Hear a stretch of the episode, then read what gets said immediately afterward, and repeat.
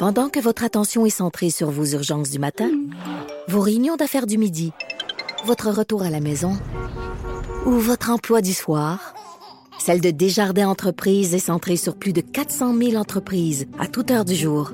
Grâce à notre connaissance des secteurs d'activité et à notre accompagnement spécialisé, nous aidons les entrepreneurs à relever chaque défi pour qu'ils puissent rester centrés sur ce qui compte, le développement de leur entreprise.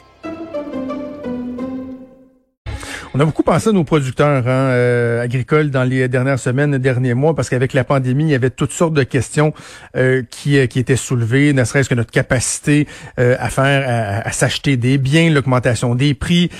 Le, la possibilité d'avoir accès à des travailleurs, des travailleurs compétents quand on sait que les travailleurs étrangers sont tellement importants dans, dans nos saisons euh, dans nos saisons ici euh, au Québec.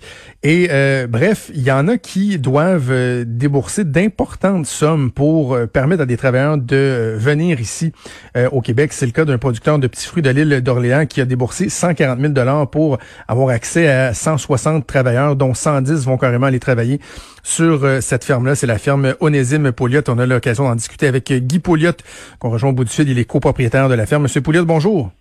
Bonjour.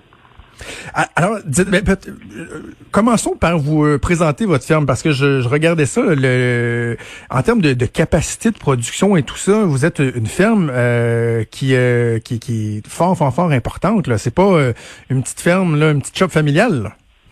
Ben, c'est sûr que si on compare avec la Californie, on est tout petit.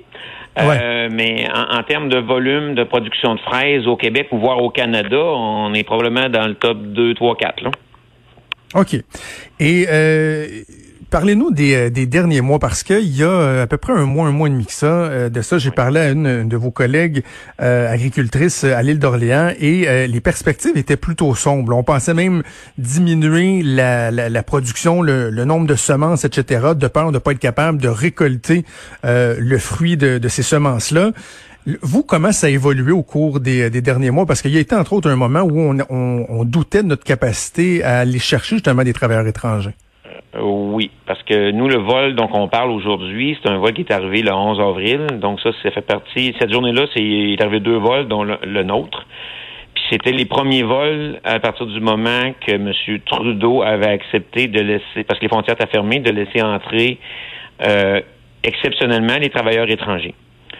Euh, donc, euh, pendant cette période-là, non, c'est vrai, la dame avec qui vous avez parlé avait raison. Les, il y a probablement des décisions qui sont irréversibles qui ont été prises à ce moment-là par certains producteurs maraîchers, parce qu'eux, ils devaient décider en mars s'ils partaient leur plantule de laitue pour pouvoir planter en avril. Donc, ne sachant pas s'ils avaient des travailleurs en quantité et en temps, euh, sûrement que des gens ont dû réduire leur quantité à ce moment-là.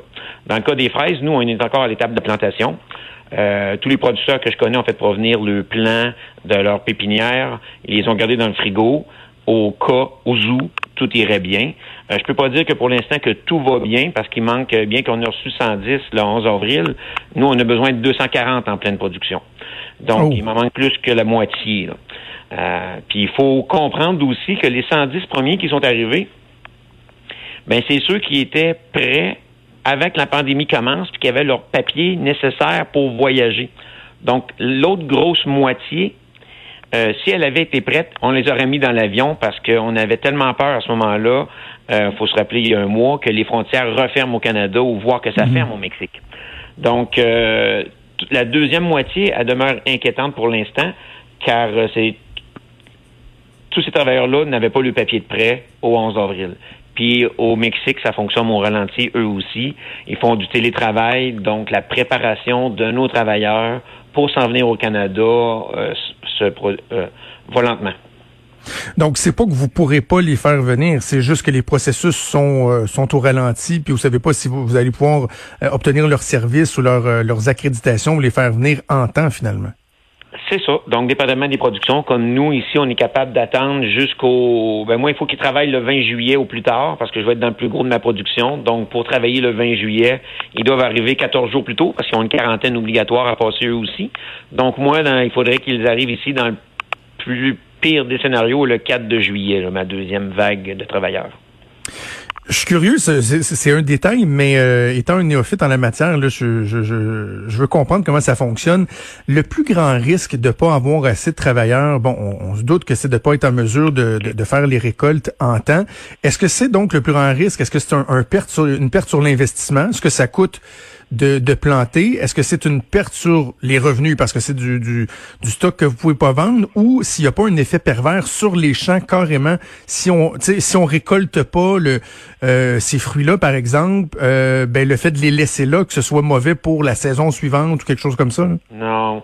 Euh, ben il y a des choses qu'on n'aura pas le choix de travailler. Comme par exemple chez nous on fait de la fraise d'été, de la framboise et des fraises d'automne faut savoir que les fraises d'été qu'on cueille cette année ont été plantées l'an passé. Donc, eux, j'ai pas le choix, il faut que je fasse mon possible pour les récolter. Il reste à peu près juste ça à faire. Euh, les fraises d'automne, euh, les framboises, pardon, ça aussi, euh, c'est une production qui coûte cher. On a déjà les plants, donc faut que je fasse mon possible pour les récolter. Là, ce qui me reste pour m'ajuster, c'est mes fraises d'automne, parce que eux, je les plante au printemps et je les récolte la même année.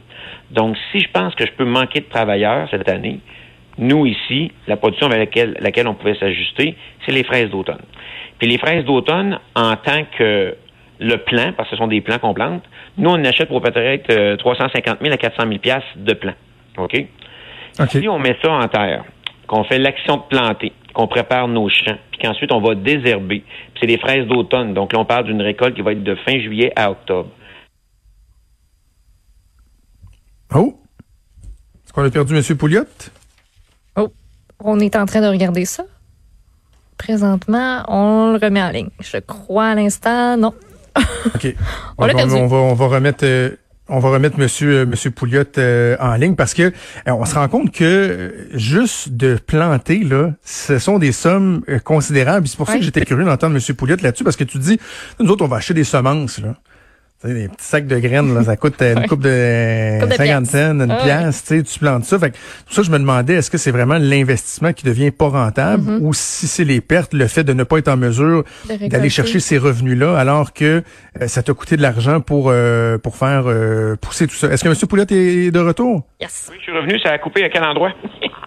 Euh, on était en train de, parler du risque pour euh, les fraises, euh, les fraises d'automne. Vous disiez ça va vous coûter quelques plusieurs plusieurs milliers de dollars à planter, et là on était rendu à le risque de ne pas faire cette récolte là.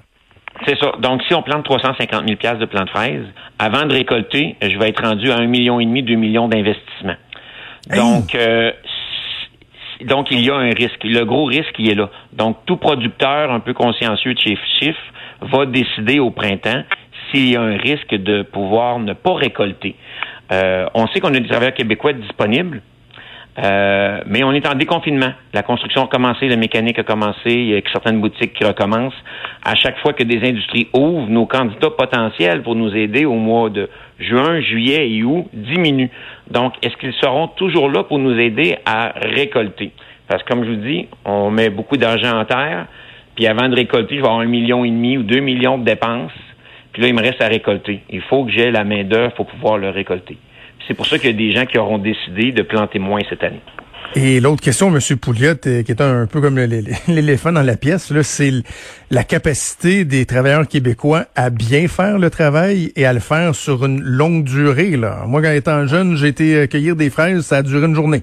J'ai fait une journée, puis je me suis dit plus jamais après. Est-ce est que vraiment les Québécois, on est encore capables de travailler sur les terres, de travailler sur les fermes? Euh, la, réponse est sûrement oui, mais pas tout le monde. Moi, maintenant, là, 95% de mon temps est dans le bureau. OK? Euh, peut-être que si je décide d'aller aider les gars à les récolter un matin, la première heure, je vais peut-être les suivre, encore là, je suis pas sûr, mais après ça, je vais tellement avoir mal dans le dos parce que pas habitués. OK?